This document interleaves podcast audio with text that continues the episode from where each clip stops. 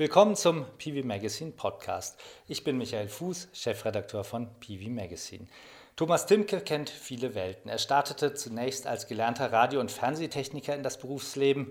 Seit zwölf Jahren arbeitet er aber in der Batterieentwicklung, zunächst bei dem Unternehmen Litec, das später zu Mercedes gehörte, dann beim koreanischen Zellhersteller SK und beim Karlsruher Institut für Technologie.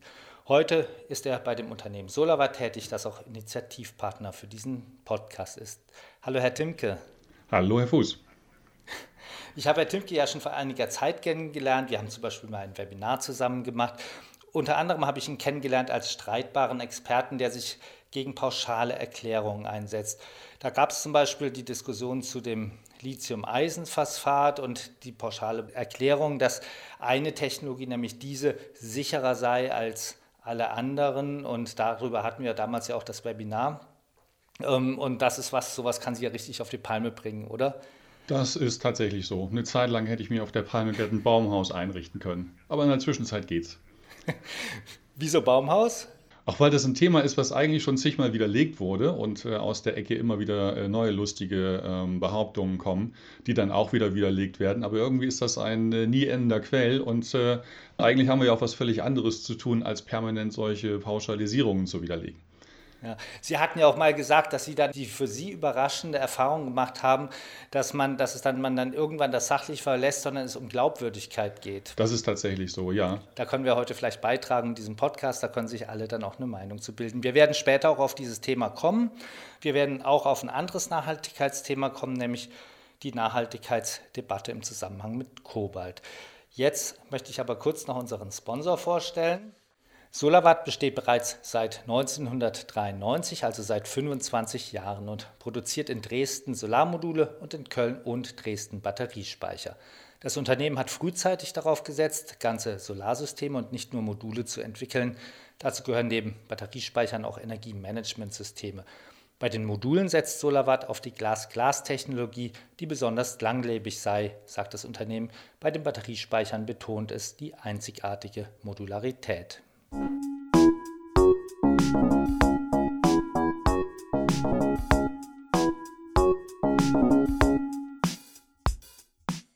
Sie hören den PV Magazine Podcast mit Thomas Timke, Senior Battery Expert bei SolarWatt Innovation.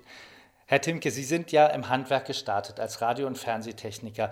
Ich stelle mir das ja eigentlich ziemlich attraktiv vor, weil da kann man selbstständig arbeiten, man ist sein eigener Herr, hat ein schönes Geschäftsfeld, könnte vielleicht dann später, das war ja damals noch gar nicht in Diskussion, aber später Solaranlagen installieren.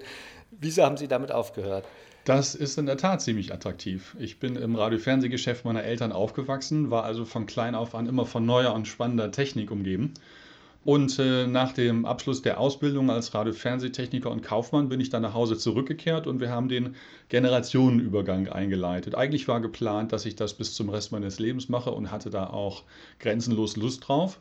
Aber es gab einen Branchenumbruch, das heißt, es ging mehr zu Großvertriebsformen hin und wir hatten daher dann die Entscheidung, entweder im kleinen Geschäft um unser Überleben zu kämpfen oder halt äh, nochmal alles aufs Spiel zu setzen, inklusive dem wohlverdienten Ruhestand meiner Eltern und äh, einen Markt aufzumachen. Das haben wir dann nicht gemacht. Das heißt, ähm, die ähm, ehemaligen Kunden sind dann von äh, ehemaligen Mitarbeitern weiter betreut worden in anderer Form. Meine Eltern haben sich zur Ruhe gesetzt und ich habe mich aufgemacht in die Industrie. Und Sie sind aber dann erst 2007 in den Batteriebereich gekommen, oder? Das ist richtig. In der Zwischenzeit habe ich in der Industrie Steuerung äh, entwickelt, programmiert, für einen koreanischen Monitorhersteller, dessen europäischen Head Office mit aufgebaut und unterschiedliche Dinge gemacht, die mich dann ähm, tatsächlich zu Evonik geführt haben, beziehungsweise zu Litec. Das wollte ich jetzt nochmal fragen, weil 2007, das muss man sich ja erstmal vergegenwärtigen. Heute reden alle über Batterien. Damals hat eigentlich niemand über Batterien geredet und auch Tesla kannte noch fast niemand. Also, wie kam es dann, dass Sie in den Batteriebereich gegangen sind? Eigentlich durch einen sehr glücklichen Zufall. Ich habe über Umwege Andreas Gutsch bei der Evonik kennengelernt. Er und sein Team, die hatten gerade flexible Keramik bearbeitet. Das ist nun von äh, jemand aus der Elektronik nicht ganz so spannend, wenn ihm nicht erklärt wird, wofür das ist. Und ähm, er war gerade dabei, ähm, den keramischen Separator, der bei Lithium-Ionen-Zellen die Sicherheit bei bestimmten Fehlerfällen deutlich erhöht, zu kommerzialisieren. Und auf dem Sprung nach Kamenz, wo dann halt die Start-up-Phase von Litec war, Dafür hat er jemanden gesucht mit einem bestimmten Profil, sollte halt äh, fit sein in der Elektronik, Elektronikentwicklung beherrschen, im Idealfall auch verkaufen können, Commitment für den Job und so weiter. Wir haben dann ein sehr spezielles äh, Vorstellungsgespräch geführt, da denken wir beide heute noch dran. Und äh, dann ging es los mit Litec. Dann war klar, das passt zusammen, wir ticken ähnlich und äh, haben dann ähm, 2007 äh, nahezu zeitgleich bei Litec in Kamenz angefangen. Er hat mir damals diese Chance gegeben und das war der beste Start, den man in diesem Feld haben konnte. Jetzt muss ich allerdings noch nachfragen, weil Sie das so schön gesagt haben, ein sehr spezielles Vorstellungsgespräch. Warum speziell? Ach, es gibt ja so die klassischen, was sind Ihre Lebensziele und, und wo sehen Sie sich in fünf Jahren und irgendwas. Hier ging es eigentlich eher darum, ist man committed, weil völlig klar war, dass die Start-up-Phase bei Litec ähm, nicht gerade wie ein Spaziergang abläuft, sondern man muss darüber eine neue Technologie einführen, äh, den Kunden erklären, wie diese Technologie ist. Und eigentlich ging es mehr oder weniger in dem Gespräch darum, ähm, ob wir ähnlich ticken und Bock haben auf den Job und das den entsprechenden Hintergrund. Und freundlicherweise hat er das auch nicht nur einseitig geführt, sondern mir erstmal seinen Hintergrund erklärt, um das äh, Eis aufzutauen. Und dann haben wir eigentlich relativ schnell festgestellt, ja, das passt. Das Fachliche passt, das Menschliche passt. Und das sind beides wichtige Voraussetzungen, um dann loszulegen, weil völlig klar war, ähm, dass da auch eine ziemlich steile Lernkurve dazu gehört, egal wie es dort ausgehen wird.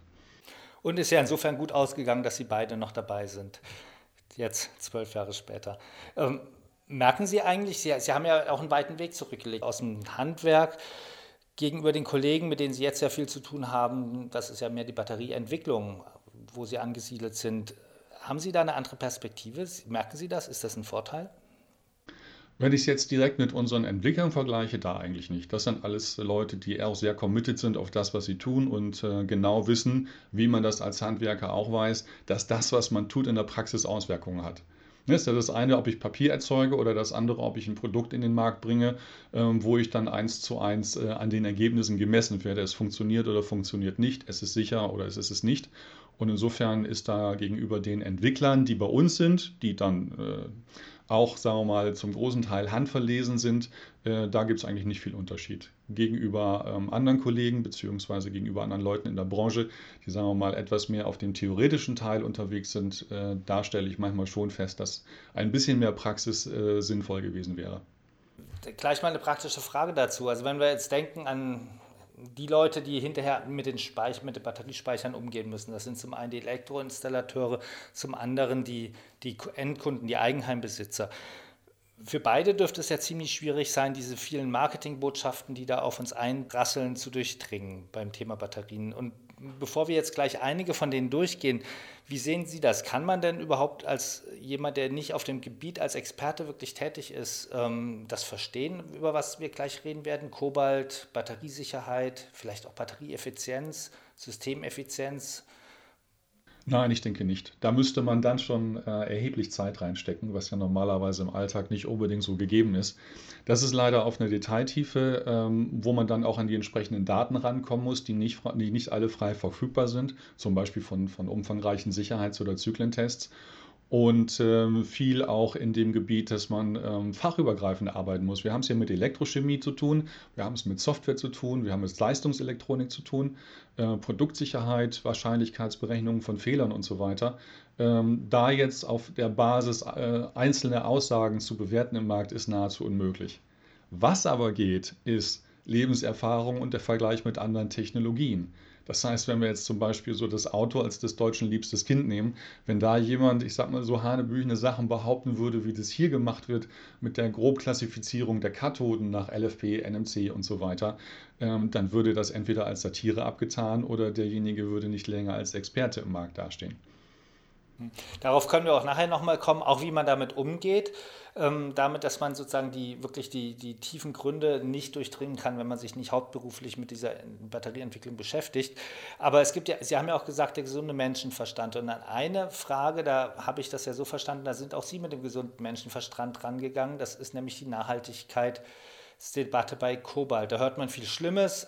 Und Sie haben sich damit beschäftigt natürlich auch im Interesse Ihrer Firma, weil die Batterien von SolarWatt enthalten ja auch Kobalt. Aber vielleicht können wir da ein bisschen drüber reden. Wie, wie ist das Thema bei Ihnen aufgeschlagen und was haben Sie dann gemacht? Aufgeschlagen ist es primär über Marketingargumente, dass es ähm, Kobalt oder dass es generell Rohstoffe gibt, ähm, wo die Gewinnung ähm, nicht ganz einwandfrei ist bezüglich Arbeitsbedingungen oder im schlimmsten Fall sogar mit Kinderarbeit. Ähm, speziell auch bei Metallen, da ist jetzt Kobalt nicht das einzige. Ähm, das ist nicht neu, aber es war in den Firmen, für die ich bisher gearbeitet habe, als es bei den Zellherstellern war, also speziell halt Litec, was damals äh, hauptsächlich zu Evonik gehörte oder SK, was auch zum großen Teil ein Chemiekonzern ist.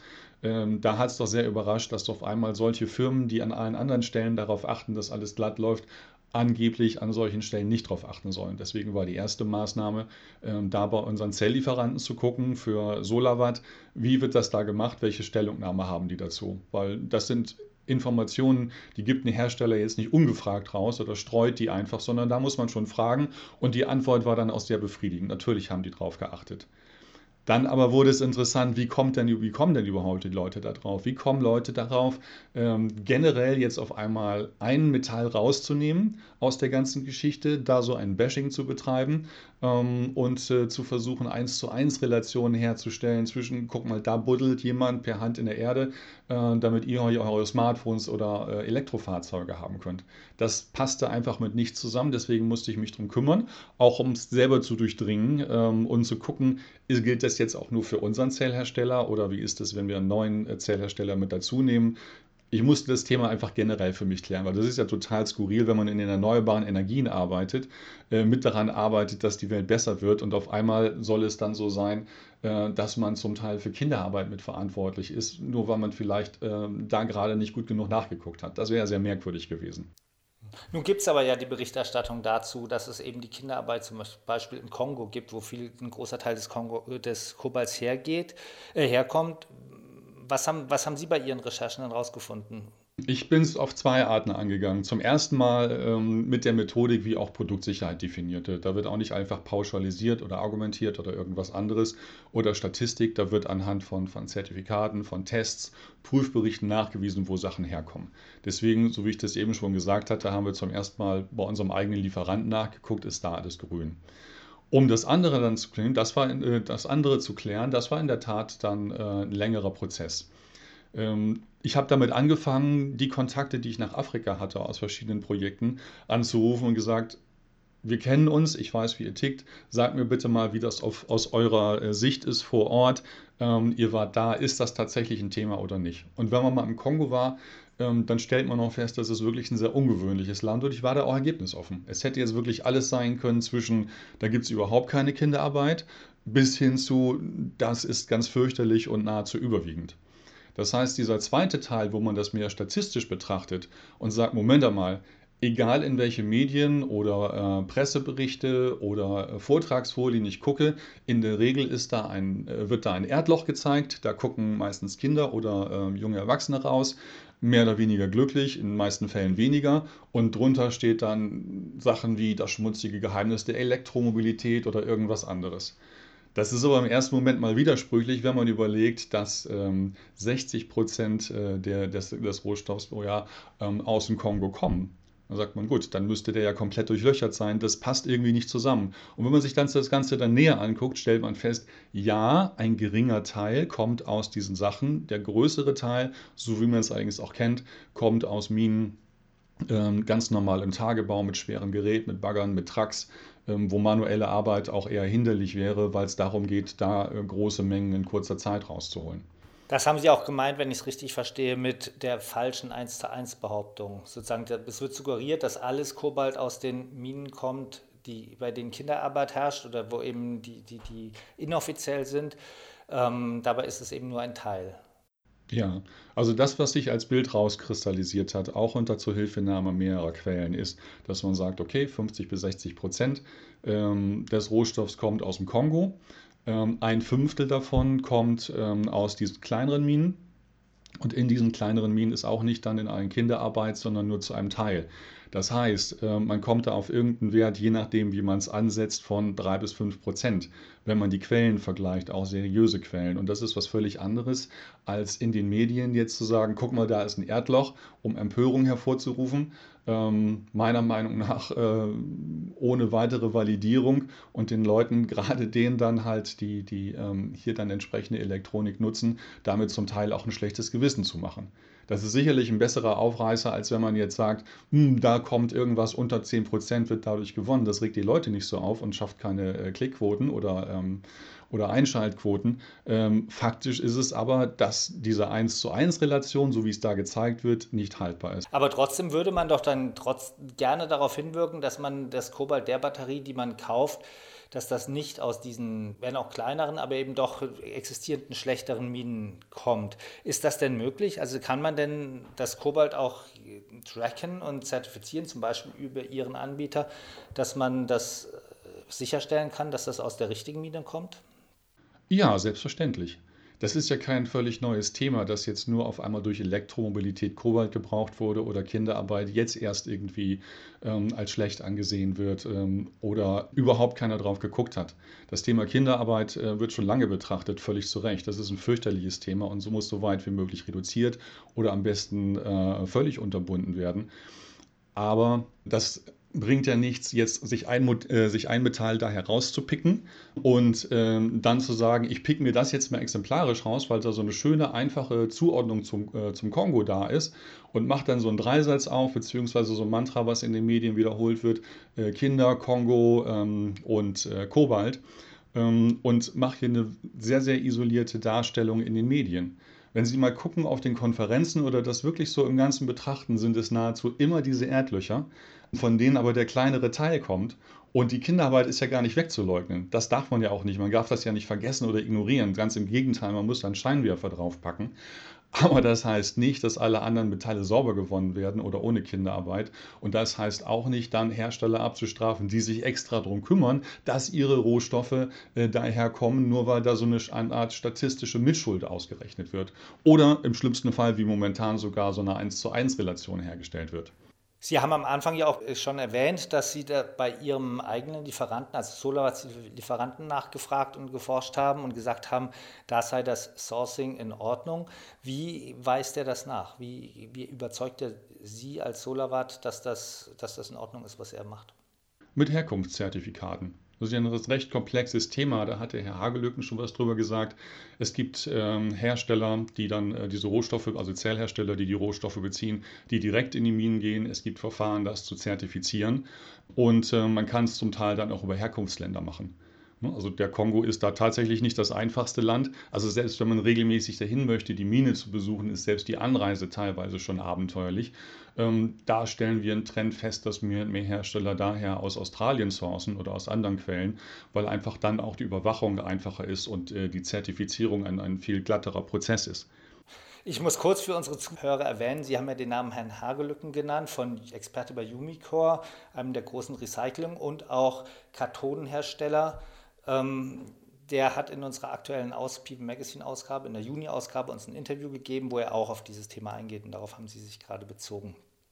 Ähm, Sie haben aber gerade noch was anderes erwähnt. Sie haben ja gesagt, die stürzen sich jetzt aufs Kobalt, dabei gibt es ja auch andere Metalle. Wo bestehen denn da noch Fragezeichen? Wo muss man denn noch aufpassen, was man da sourced? An sich bei allen Metallen, die wir in der Elektrotechnik einsetzen. Da ist Kupfer, das wird oft zusammen, äh, das kommt oft zusammen in der Natur mit Kobalt zusammen vor. Da gibt es sicherlich mehr Quellen ähm, oder sagen wir mal, die äh, Gewinnung ist äh, weiter verteilt als jetzt Kobalt, wo ein Großteil aus dem Kongo kommt. Aber generell, wenn man jetzt anfängt, das Thema zu betrachten, dann ist es ziemlich skurril, sich da ein Metall rauszupicken, ähm, da so einen riesen Aufriss zu machen, eine sehr einseitige Berichterstattung, ähm, anstatt das dann vollumfänglich anzugehen und sagen, ja, das Kupfer, was wir in den Elektroleitungen in der Wand haben, äh, das Metall, aus dem Fahrzeuge gefertigt sind, die Schienen, auf denen wir mit dem Zug fahren, das sind alles Metalle, die irgendwo auf der Welt zum Teil durch Kinderarbeit oder unter Arbeitsbedingungen, die nicht klasse sind, äh, gewonnen werden. Und ähm, da jetzt ein Metall rauszupicken und gerade für die erneuerbaren Energien ähm, äh, das so hoch zu pushen und 1 zu 1 Relationen darzustellen, die jeder durchschaut, der sich mal fünf Minuten an den Rechner setzt und sich einfach mal die, die Verteilung anguckt, was kommt woher, das ist schon ziemlich merkwürdig und äh, läuft meiner Meinung nach unter Stimmungsmache. Kinderarbeit ist zu unterbinden, das ist keine Sache, die auch nur ansatzweise in Ordnung oder zu rechtfertigen ist. Das heißt aber noch lange nicht, ähm, dass es fair ist, ernsthaften Forschern gegenüber, seriösen Herstellern gegenüber, ähm, das Thema auf diese Art und Weise darzustellen und dann auch die Verbraucher damit zu irritieren oder denen schlechtes Gewissen einzureden. Sie waren jetzt ja auch, sind ja auch involviert in den Prozess, der gerade auf EU-Ebene stattfindet. Da waren Sie auf einem Stakeholder-Meeting. Da gibt es gerade einen Prozess, der zu einer Eco-Design-Richtlinie führen könnte im Bereich Batterietechnologie. Wird da das Thema behandelt? Gibt, gibt es da schon Nachfragen? Wird da auch dazu geforscht, um da das eventuell in diese Richtlinie mit einfließen zu lassen? Da wird auch dazu geforscht, ja. Die Rohstoffe sind da ein zentraler Punkt. Ähm, etwas zum Unverständnis von, von vielen äh, deutschen Experten, die auch am Effizienzleitfaden mitgearbeitet haben, äh, sind, äh, werden die Sachen, die messbar sind, wie zum Beispiel die Wirkungsgrade von Wechselrichtern, die einen erheblichen Einfluss auf die Energieeffizienz haben, was ja auch Teil der Ecodesign-Richtlinie ist. Die ist ja schon in Kraft, zum Beispiel für Kühlschränke, für Waschmaschinen und so und wird Stück für Stück durch äh, um weitere Produkte ähm, dann erweitert. Und ähm, der momentane Ansatz ist, das Ganze nahezu ausschließlich rohstoffbasierend äh, zu machen und der Energieaufwand, der bei der Herstellung äh, anfällt, äh, nicht aber das zu messen, was tatsächlich messbar ist. Ich denke, da ist noch ein bisschen Arbeit notwendig. Da ist aber auch jetzt, nachdem die Stakeholder-Meetings angefangen haben und die Vorstudien jetzt angeschlossen ähm, oder die Vorstudien jetzt abgeschlossen werden, einiges an, an Kommentaren aus der Industrie eingegangen, was dann auch dazu geführt hat, dass unter anderem die Zeitlinie ein bisschen gestreckt wird. Da kann sich ja noch eigenes tun und ähm so wie ich das verstehe, wird da ja im Sommer eventuell wird sich auch schon was tun und dann werden wir dann im Spätsommer vielleicht darüber berichten. Ja, ich denke, das ist ganz gut, was sich da entwickelt und äh, dass auf Lithium-Ionen-Batterien oder Gesamtspeicher geguckt wird. Das ja, aber es ist bei, wie bei vielen anderen Batteriethemen auch, wenn man es erstmal anfängt, äh, merkt man drin, oh verdammt, das ist doch ein bisschen komplexer als eigentlich gedacht. Ein anderes Thema im Zusammenhang mit Batterien ist ja das Recycling. Da hört man auch oft in der Öffentlichkeit, naja, das ist nicht möglich oder zumindest das wird ja nicht gemacht. Damit haben Sie sich ja bestimmt auch schon beschäftigt und auch bei SolarWatt. Was ist Ihr Standpunkt dazu? Ist das möglich und werden, das reden wir mal ganz konkret über SolarWatt-Batterien, werden die nach dem Ende der Lebensdauer recycelt werden können? Die können sogar sehr gut recycelt werden. Da ist gleich am Anfang, also schon bei dem ersten SolarWatt eigenen Batteriemodul 2015, darauf geachtet worden. Das macht man unter anderem damit, dass man im Stationärbereich äh, davon profitieren kann, dass so ein Modul ähm, tatsächlich nicht durch die Gegend fährt oder viele Temperaturwechsel sieht, sondern man kann es auf diese Anwendung hin optimieren. Und die Module sind so gefertigt, dass hinterher, ähm, bevor das Ganze in die Schmelze kommt, das sehr, sehr gut separiert werden kann. Das heißt, die Zellen sind nicht miteinander verschweißt oder verschraubt. Da ist ein patentiertes anderes Verfahren eingesetzt worden. Die, das Gehäuse kann relativ einfach von dem Innenleben getrennt werden und zum Schluss haben wir dann eigentlich drei Gruppen. Das Alugehäuse, die Zellen und die Elektronik und alles kann dann entsprechend äh, den Recyclingprozessen äh, dort dann verwertet werden. Das ist allemal effizienter als jetzt zum Beispiel das ganze Modul einzuschmelzen und äh, dann Metalle, die eigentlich schon sortenrein sind, dann nochmal äh, da rausfiltern zu müssen. Und wenn derzeit noch nicht so viel recycelt wird, dann liegt es ja auch daran, dass eben es noch gar nicht so viele Stückzahlen gibt. Das ist doch bestimmt auch ein Punkt, oder? Das ist eindeutig ein Punkt, ja. Im Stationärbereich wie auch im äh, Elektromobilitätsbereich werden die Batterien ja gebaut, um mehrere Jahre durchzuhalten, 10, 15 Jahre zum Beispiel. Und äh, insofern ist völlig klar, dass äh, die Mengen beim Recycling dann erst stark verzögert auftauchen. Und mittlerweile hat sich da ja auch viel getan. Vor ein paar Jahren wurde noch gesagt, Lithium wird überhaupt nicht recycelt. Das geht dann irgendeiner Schlacke, verlässt das das Ganze und ist nur in so geringen Mengen drin, ähm, dass es äh, gar nicht sich weiter lohnt, äh, da noch hinterher zu gehen. Mittlerweile wird es aufkonzentriert und äh, die neueren Verfahren, so wie Umicore und andere das erklären, ähm, sind dann so, dass doch schon wieder ein signifikanter Teil auch vom Lithium zurückgewonnen werden kann. Das war bisher mehr auf, ähm, auf das Kobalt, auf das Nickel und auf das Kupfer bezogen, die ja auch in hochreiner Form in der Lithium-Ionen-Batterie sind und auch hochrein sein müssen, weil sonst die Zelle nicht gut funktioniert. Auch nachzulesen in unserer aktuellen Ausgabe. Ich würde jetzt gerne nochmal auf das andere Konfliktthema zu sprechen kommen. Das ist nämlich die Frage der Sicherheit, was ja technisch wirklich schwierig zu durchdringen ist. Also bei den Rohstoffen und beim Recycling, da ist es vielleicht eher eine Frage der Information, an die man schwer heraus, herankommt oder wo die Frage ist, ob sie glaubwürdig ist. Bei der Sicherheit ist es einfach technisch kompliziert. Können Sie, Sie kommen aus dem Handwerk, können Sie jetzt jemanden, zum Beispiel einen Elektroinstallateur, der sich, der ja installieren muss und ganz andere Sachen machen muss, als sich die ganze Zeit damit zu beschäftigen, verständlich erklären, was dazu gehört, damit ein System sicher ist? Ja, es gehören umfangreiche Tests dazu, die ähm, alle möglichen Fehler, auf, mit denen man rechnen muss, abfangen. Ähm, vorhersehbare Fehlbedienung, zum Beispiel externe Kurzschlüsse, wie halt auch der Defekt von einzelnen Bauteilen, zum Beispiel, dass ein Relais klebt, ein Transistor kaputt geht. Ähm, dass äh, eine Überspannung reinkommt, äh, dass es Softwarefehler gibt. Das sind alles Dinge, die in der Produktsicherheit äh, schon lange fertig sind. Also es ist ja, wir haben am Anfang der ganzen Geschichte eine einzelne Zelle und wir haben am Ende das Produktsicherheitsgesetz basierend auf der Produktsicherheitsdirektive der EU. Und dazwischen ordnen sich alle Produkte ein mit Sicherheitstests, mit äh, vernünftigen Verfahren, wie das getestet wird. Und da sind auch Lithium-Ionen-Batterien keine Ausnahme. Das ist jetzt nicht, dass da unentdecktes Land ist, was jetzt noch erforscht werden müsste, wie das umgesetzt wird, sondern da ist ein ziemlich straff vorgegebener Weg, wie man sich um die Produktsicherheit zu kümmern kann äh, zu kümmern hat. Und da ist, äh, da ist man auch in der EU oder speziell jetzt auch in Deutschland gut aufgestellt. So, jetzt dazu, wie erkläre ich das einem Elektroinstallateur, beziehungsweise jemandem, der keine Lust hat, sich da um, um chemische oder elektrochemische Details zu kümmern. Der Punkt ist, die ganze Argumentation, wenn man sie sich die betrachtet, äh, zum Lithium-Eisenphosphat oder generell, ähm, ist, dass meistens einzelne Sachen rausgepickt werden. Ne? Zum Beispiel kann nicht brennen, da ist kein Sauerstoff in der Elektrode und das kann das nicht. So funktioniert aber Produktsicherheit nicht. Produktsicherheit funktioniert so, dass ich erstmal überhaupt sehe, was ist in Sicherheit? Und da ist in, äh, in der EU klar festgelegt, Sicherheit ist die Freiheit von unvertretbarem Risiko. Heißt übersetzt, es gibt nichts, was absolut sicher ist. Ich muss dafür sorgen, dass keine unvertretbaren Risiken überbleiben. Und wenn man dann schaut, wie, was heißt denn Risiko, weil das ist ja dann die nächste Frage, die auftaucht, heißt, das ist die Kombination aus Eintrittswahrscheinlichkeit eines Schadens und Schwere des Schadens. Und an der Stelle spätestens scheitern die meisten Argumentationen. Sagt man, okay, was heißt denn da ist, da ist kein Sauerstoff in der Elektrode, abgesehen davon, dass der doch da ist, weil im äh, Phosphat nun mal äh, Sauerstoffmoleküle gebunden sind, Sauerstoffatome, Verzeihung. Und ähm, wenn man das äh, dann ähm, betrachtet mit der Eintrittswahrscheinlichkeit von Schäden und Schweren, dann muss man das alles separat äh, darin aufschlüsseln. Ansonsten kommt man da nicht weiter. Und dann kommt man auf die ganz normalen Themen, die auch für jede ICE-Log, für jedes Fahrzeug, für jedes Kraftwerk, für jede Maschine gelten. Ich muss mir die einzelnen Fehler angucken, ich muss sie auf Wahrscheinlichkeit und auf äh, Schwere des Schadens bewerten. Ne? Hat es eine geringe Wahrscheinlichkeit äh, und einen, äh, einen, schweren Schaden, ähm, eine, sagen wir mal, eine ausreichend geringe Wahrscheinlichkeit, ist es okay.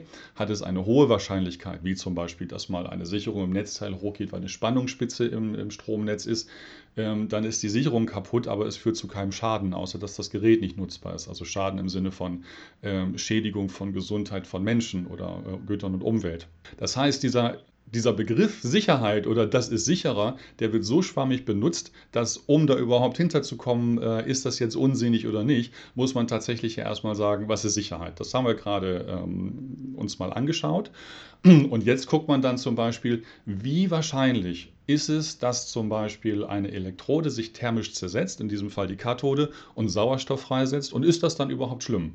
Oder wie wahrscheinlich ist es zum Beispiel, dass die äh, Energiedichte tatsächlich in einem Fehler eine Rolle, im Fehlerfall eine Rolle spielt? Und da stellt man fest, von der Reihenfolge, dass zuerst mal die Bestandteile, die in allen Lithium-Ionen-Batterien gleich sind, oder sagen wir mal ähnlich, zum Beispiel der, die, die, ähm, die Grundstoffe vom Elektrolyt, äh, ähm, der, die kohlenstoffbasierte Anode und so weiter, dass das alles zuerst reagiert und die Unterschiede in der Grobklassifizierung der Kathode dann erst später eine Rolle spielen.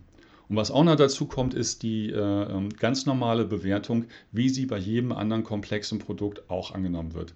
Es gibt nicht das LFP und es gibt nicht das NMC, sondern das sind Zusammensetzungen aus Metallen. Und dann muss man gucken, wie hoch ist zum Beispiel die Wahrscheinlichkeit, dass eine Zelle einen eigenen Fehler entwickelt, weil alles andere kann von außen gut durch das Batteriemanagementsystem abgefangen werden. Und das ist überhaupt nicht primär abhängig von der Grobklassifizierung nach LFP und NMC, sondern das ist abhängig zum Beispiel von Materialreinheiten, Beschichtungsdicken, Zusatzstoffen, Elektrolytadditiven, von zig anderen Sachen. Und die Grobklassifizierung der Kathode ist in dieser Reihenfolge, wo man das nach, nach Priorität betrachtet, noch nicht mal unter den Top 10. Also um es kurz zu machen, um es dem Elektroinstallateur zu erklären, bei Lithium-Ionenzellen hängt die Sicherheit unter anderem davon ab, wie wahrscheinlich ist es, dass ein bestimmtes Ereignis eintritt und wie schlimm ist das dann. Und die Wahrscheinlichkeit ist von genau den gleichen Themen abhängig wie bei jedem anderen äh, Produkt auch oder bei jedem anderen komplexen Produkt auch. Verarbeitung, Materialreinheit, Auslegung und äh, Themen zum Beispiel, wie es bei einer Zelle spezifisch ist, äh, Art der Verpackung und wie lange die dicht hält. Das heißt, andere Mechanismen sind, spielen eine viel größere Rolle bei der Risikobewertung, sagen Sie. Kurios an diesem Thema Grobklassifizierung nach NMC und LFP ist auch, dass es scheinbar hauptsächlich in Deutschland stattfindet. Es gibt natürlich keine Studie darüber, in welchem Land dieser Unsinn im Markt wie weit verbreitet wird. Ich wollte es aber schon gern wissen und habe dann internationale Sitzungen beim IEC, da wo wir an IEC-Normen schreiben, genutzt, um Gremienkollegen aus Japan, äh, Südkorea, USA und verschiedenen europäischen Ländern zu fragen, wie das denn bei denen ist. Die Reaktionen reichten von einfachem Kopfschütteln und wie kommt ihr denn auf sowas? Über sowas wird bei uns nicht erzählt und würde auch nicht geglaubt, bis hin zu, was ist bei euch los? Habt ihr keine Experten, die diesen Quatsch richtig stellen? Ich würde aber jetzt mal gerne, äh, bevor wir da nochmal auf die Standards, die vielleicht auch noch eine Rolle spielen, ähm, eingehen, würde ich gerne nochmal eine Positivfrage zu Kobalt äh, äh, an Sie stellen.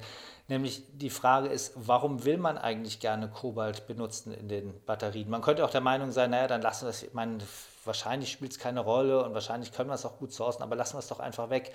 Was ist denn der Positivgrund, warum man gerne Kobalt benutzt? Eine Funktion von Kobalt in den Kathodenmaterialien ist, dass es die äh, Materialien stabilisiert und für die entsprechenden Zelleigenschaften sorgt. Das ist erstmal Stand der Technik. Lithium-Ionen-Zellen haben sich ja ziemlich weit entwickelt, von da, wo es anfangs nur in den 90ern dann losging mit kleineren Zellen, bis hin zu heute großen Zellen, die mehrere tausend Zyklen haben. So, jetzt hat man diesen Stand erreicht, stellt fest, Kobalt ist ein wesentlicher Kostentreiber. Mal abgesehen davon mit den, äh, mit den ähm, Medieninformationen, mit denen man sich auseinandersetzen muss oder die, die Rechtfertigungssachen, äh, die dann auf einmal auftauchen. Und ähm, als Kostentreiber möchte man das natürlich aus der Zelle weitestmöglich raushaben. Deswegen laufen im Moment Forschungen und die ersten Zellen sind auch schon verfügbar mit deutlich verringertem Kobaltanteil. Ähm, einfach um die, der weiteren äh, Kostenreduktion dann Rechnung zu tragen. Jetzt möchte ich gerne nochmal auf die Standards eingehen, weil wir hatten ja das Sicherheitsthema, da gibt es ja einen Standard zu, das wurde als ähm, Sicherheitsleitfaden vom BVES entwickelt, da waren Sie auch dran beteiligt. Das ist eine Anwendungsregel vom VDE eingegangen. Ähm, es gibt aber auch noch andere Batteriestandards. Wie sieht das aus? Kann man denn den heutigen Standards vertrauen? Also kann man sagen, wenn die und die Standards erfüllt sind, dann brauche ich mir eigentlich über diese ganzen Dinge keine Gedanken mehr machen. Das ist ziemlich äh, anwendungsabhängig. Wenn wir es jetzt mal auf Heimspeicher äh, eingrenzen, dann kann man eindeutig sagen, ja, speziell den deutschen Standards kann man vertrauen. Ähm, die mussten wir schaffen, weil es bei den internationalen Standards, also bei den IEC-Normen, noch die ein oder andere Lücke gab.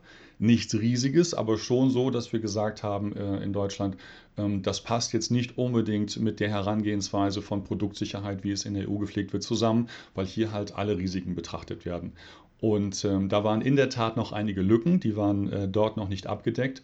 Deswegen ist der Sicherheitsleitfaden geschrieben worden. Also der basiert sehr, sehr stark auf den Normen, die sowieso zu anzuwenden sind für elektrische Sicherheit, für EMV, äh, für Transport und so weiter und für Batteriesicherheit auch. Also batteriespezifische Sicherheitsnormen für Lithium-Ionen-Zellen und Batterien.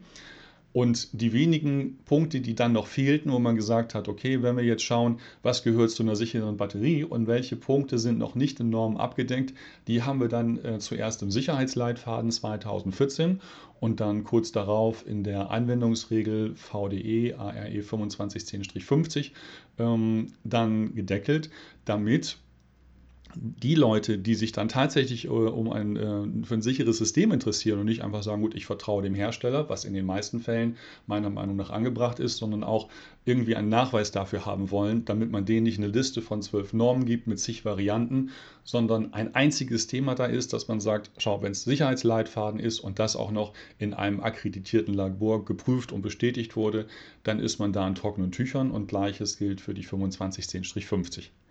Sie arbeiten ja in etlichen, ich, also mindestens in vier Standardisierungsgremien mit, wie ich das in unserem Vorgespräch verstanden habe.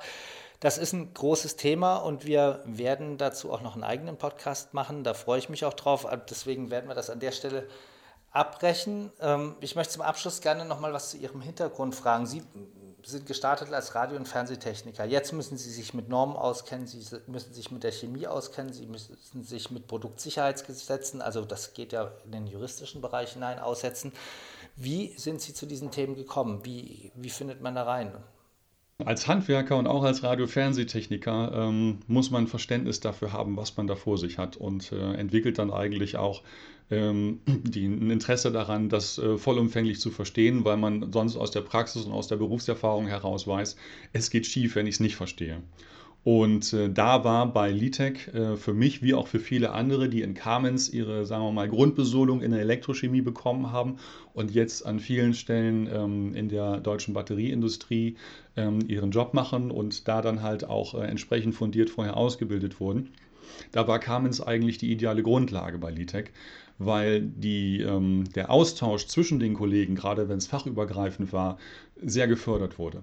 Das heißt, wenn meine Aufgabe war, den Kunden zu erklären, wie sie mit den Zellen sichere Batterien bauen können, was ja notwendig ist, weil die Zellen sich nicht alle selber schützen gegen jegliche Fehlerfälle, dann muss ich ja verstehen, was in den äh, Zellen los ist. Und da war die Zellproduktion und Zellforschung am gleichen Standort mit Kollegen, mit, auf die man direkt zugreifen konnte, ideal. Das heißt, es war ein permanenter Austausch da zwischen den Zellspezialisten, die genau wissen, was in der Zelle abläuft, auch entsprechende Versuche machen, Zyklentests, Sicherheitstests und so weiter. Und das dann auf die Batterieebene zu bringen. Und das ist ein Prozess, der hat mal locker sieben, acht Jahre gedauert. Die wichtigsten Sachen natürlich gingen relativ schnell und dann ging es dann um, um, um, Optimierung der ganzen Sache. Wie kann ich die ähm, Fehlerwahrscheinlichkeit noch weiter reduzieren?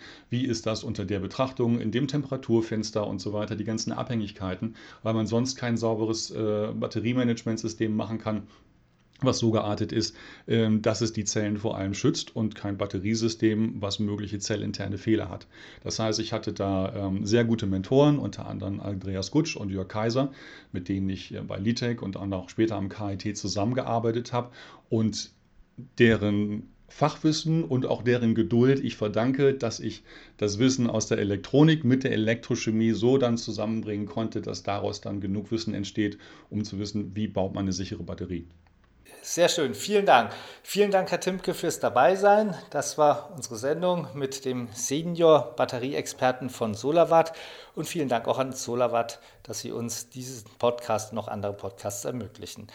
Wir sind interessiert daran zu erfahren, wie Ihnen, den Zuhörern unserer Podcasts, gefallen. Schreiben Sie uns Ihre Meinung in die Bewertungsfenster bei SoundCloud, iTunes oder Spotify oder schicken Sie uns eine E-Mail an podcast.pv-magazine.de www.ftf.com. Wenn Ihnen unsere Sendungen gefallen, liken Sie uns auf den Portalen oder folgen Sie uns, dann werden wir auch von anderen leichter gefunden. Danke fürs Zuhören und bis zum nächsten Mal.